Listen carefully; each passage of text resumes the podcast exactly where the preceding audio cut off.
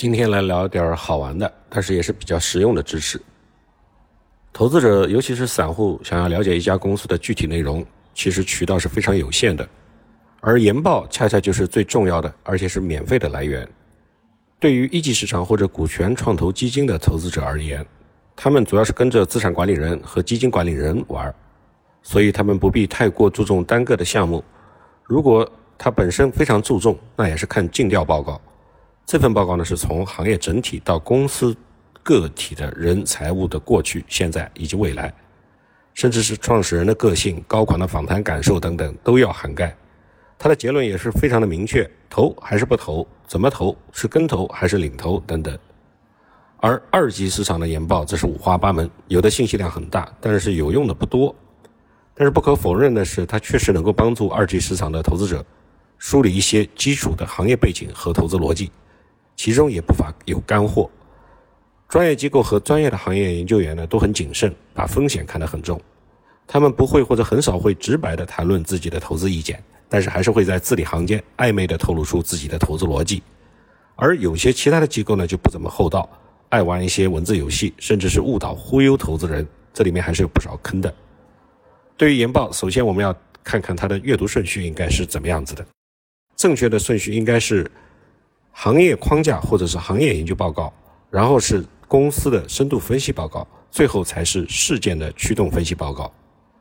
行业框架研究呢，是让你建立对这个行业的基本看法；深度研报的作用是帮你全面了解一家公司，而事件分析研报则更加具有时效性，它注重短期对公司价值的影响。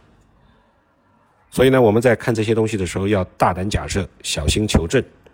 研报呢，多数都是有连续性的，就跟上市公司的季度报告、半年度报告和年报这些定期报告也是一样的。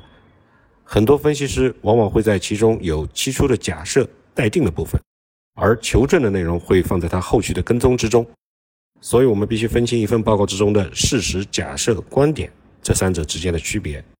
假设呢是一个大前提，如果你不认同，那就可以直接放弃阅读；而观点则不一定要你相信。这是需要你自己也要后续进行跟踪的，分清这些不光是语文要好，而且还要会洞察人性。有些行业的黑话是非常隐晦的。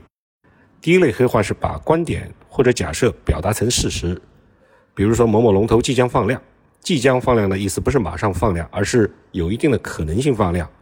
有望放量的意思是也许会放量，期待放量的意思是会不会放量我也不知道。第二类呢是坏话好说，反话正说，比如类似于恢复性增长、短期波动不改长期增长、危中存机，这些都是需要我们警惕的词汇。第三类则是用一些高大上的词来淡化新业务的转型风险，比如说转型、渠道战略升级、技术红利等等，这些都不是拍板的定论，是需要我们去跟踪的。好比我们每个月的工作报告。要怎么跟上司汇报不确定的消息呢？想一想，如果自己是卖方的分析师，遇到某一负面或者是未来又不明确但是非常重要的信息，我们要怎么表表述它，才能让它看上去很美好呢？研报有的时候就像下属汇报工作，当然都是报喜不报忧的。所以，对于一些很重要的内容，而研报又没有提及，那大概率是有问题了。另外，我们如果想要全面的了解一家公司，就要多看不同机构给它的评级和预计空间。我们可以以某一个上市公司为例，在某一个研报的分析库里边搜索这家上市公司，来看看它的标题的关键词，看看你能够搜索得出什么。